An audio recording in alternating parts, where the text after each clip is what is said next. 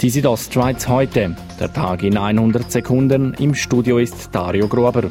Die Sanierung des Gotschna-Tunnels geht in die zweite Phase, nachdem die erste Etappe im Frühling dieses Jahres abgeschlossen wurde. Notwendig ist die Sanierung, weil Schäden in Form von Hebungen im Tunnel festgestellt wurden.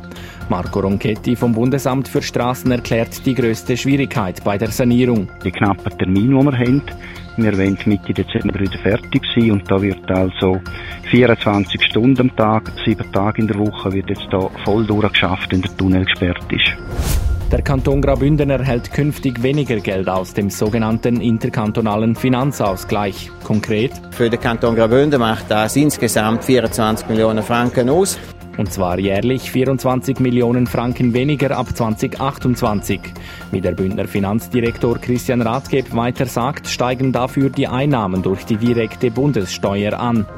Der Planterhof wird ab 2020 das gesamte Weinangebot auf Bio umstellen. Dafür werden alle Rebflächen und die Kälterei nach den entsprechenden Richtlinien bewirtschaftet.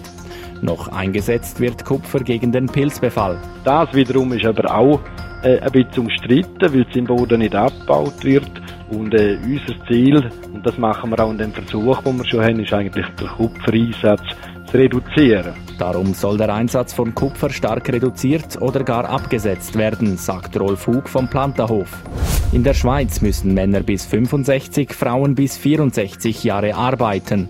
Nun aber fordert der abtretende FDP-Ständerat und ehemalige FDP-Parteichef Philipp Müller, dass das Rentenalter in der Schweiz abgeschafft wird. Es brauche jetzt einen großen Wurf, sonst würde die AHV-Sanierung Milliarden Franken verschlingen, so Müller in einem Zeitungsinterview. Die Südostschweiz heute, der Tag in 100 Sekunden, auch als Podcast erhältlich.